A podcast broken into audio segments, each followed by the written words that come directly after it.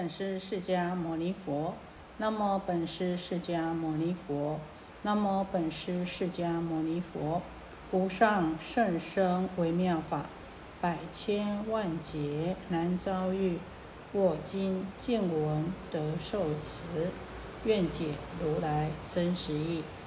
好，我们现在开始啊，还是啊，为大家讲这个《楞严经》从卷一开始，然后呢？我们知道哦，这个《楞严经》啊，寒山大师这么说，他说：“不读法华，不知如来救世之苦心；不读楞严，不知修心迷悟之关键。”啊，那我们知道这个《楞严经》啊，无法不背，无机不摄啊，可以说呢啊是。我们要成佛做主的这个正印呢，我们修行修的对不对，都可以啊。从这个楞严经啊来帮我们印证、来佐证，看我们呢，啊是不是走在正确的菩提道上，走在正定的啊这个修行的路上。慧见老居士啊，他讲，他说世间的一切的学问，大呢之宇宙，细至无间，都是为了解决什么问题呢？身心性命的问题，那《楞严经》呢，讲的就是这个身心性命的问题。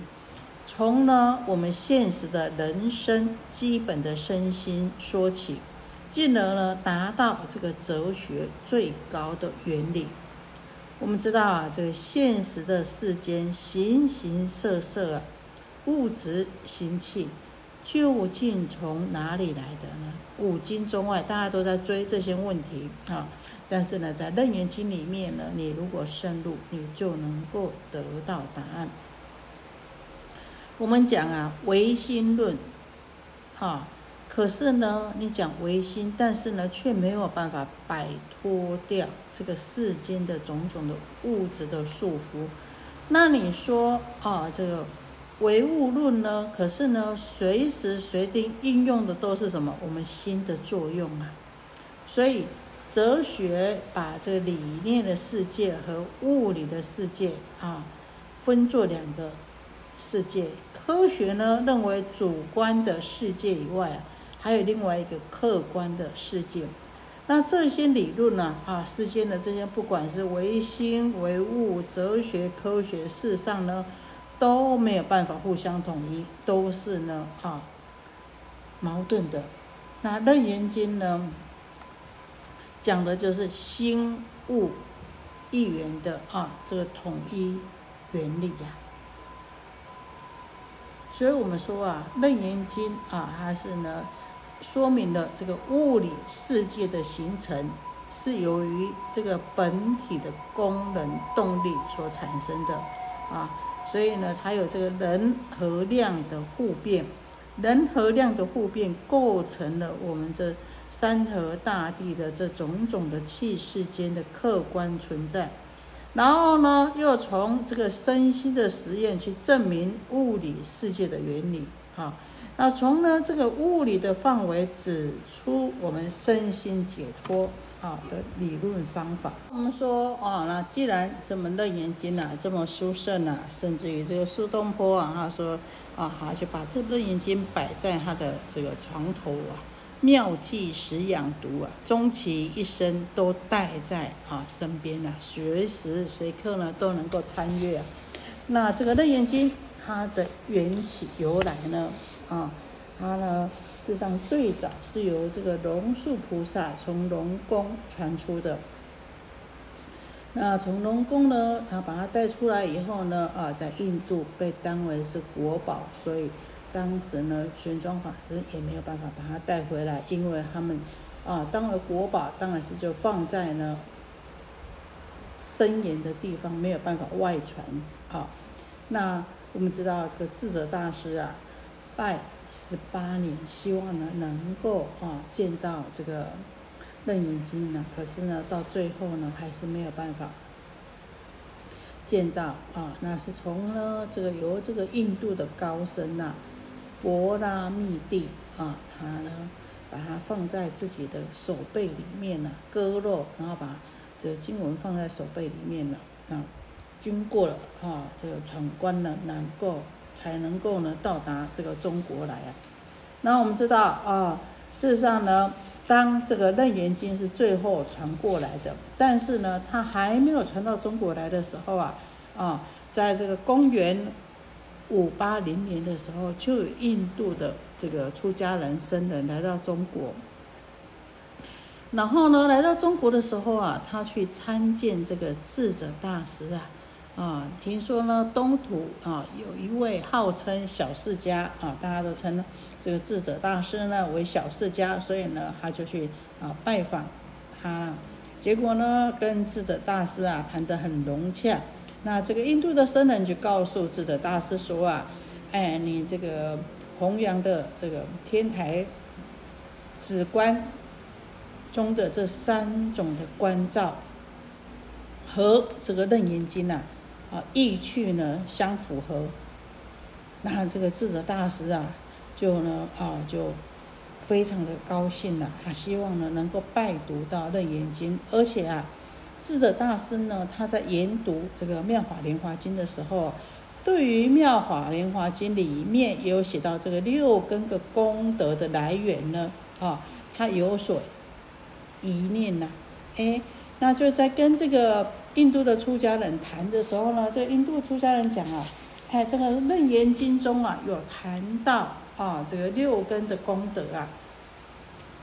而且呢啊详述的非常的叙述的非常的详细呀。那呢这个智者大师啊啊他求法心切，他就在啊所住的这个天台山的山顶啊建了一个拜金台。就是呢，每天朝着这个西边的这个印度哈来呢礼拜，礼拜了十八年了。可是啊，智者大师在公元五九七年的时候呢就圆寂了啊，所以呢他就没有见到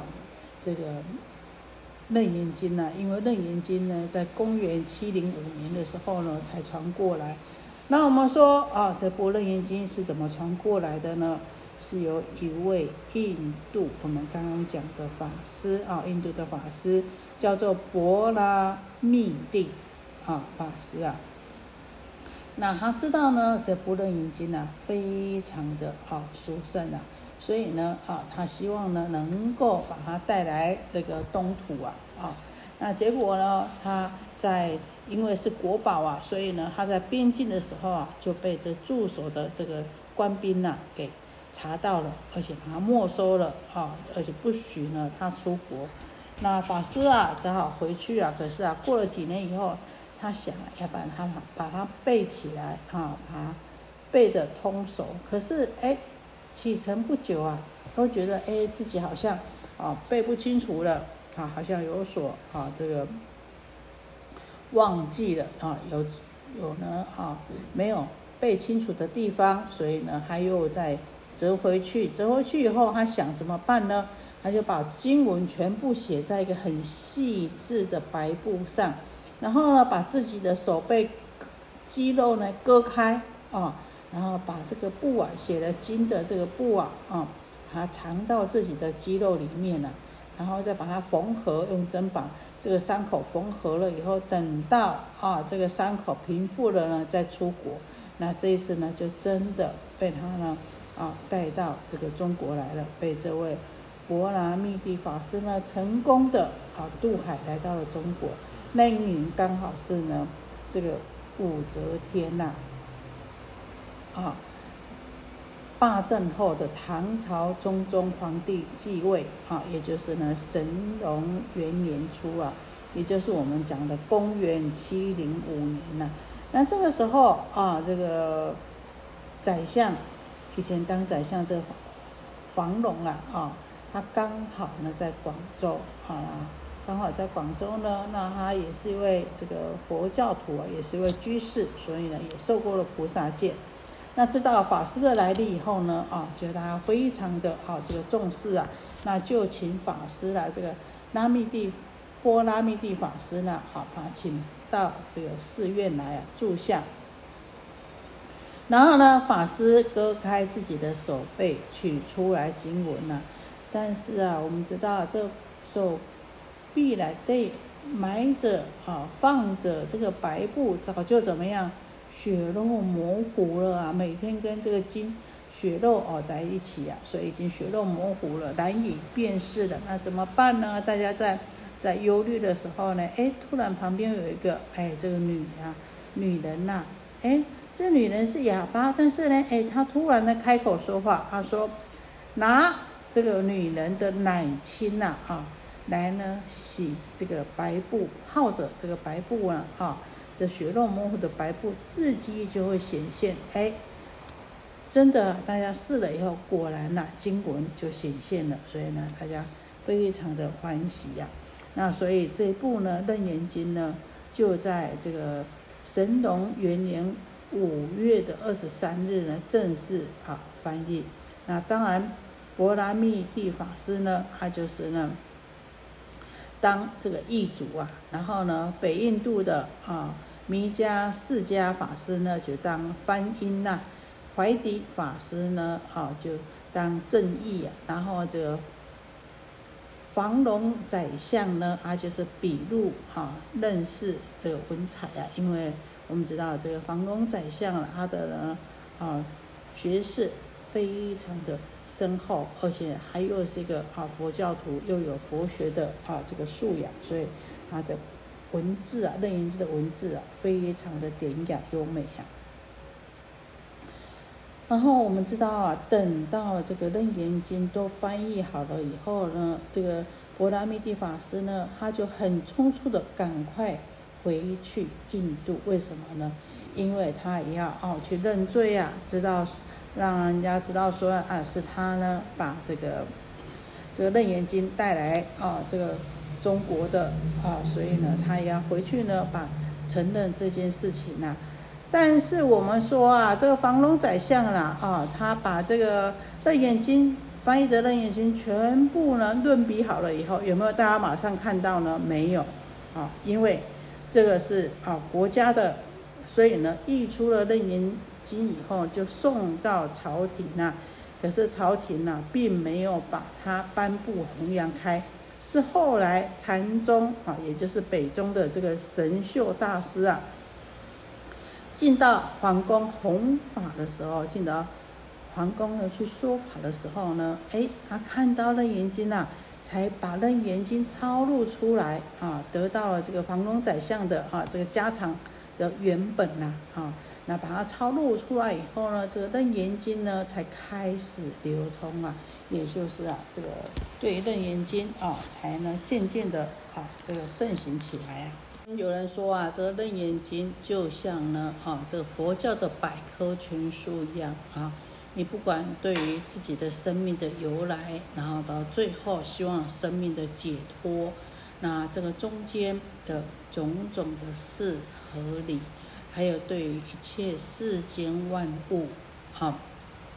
如果要想要通彻了解的话呢，你非读《楞严经》不可啊。好，我们先讲到这边。愿以此功德庄严佛净土，上报四重恩，下济三途苦。若有见闻者，悉发菩提心，尽此一报身，同生极乐国。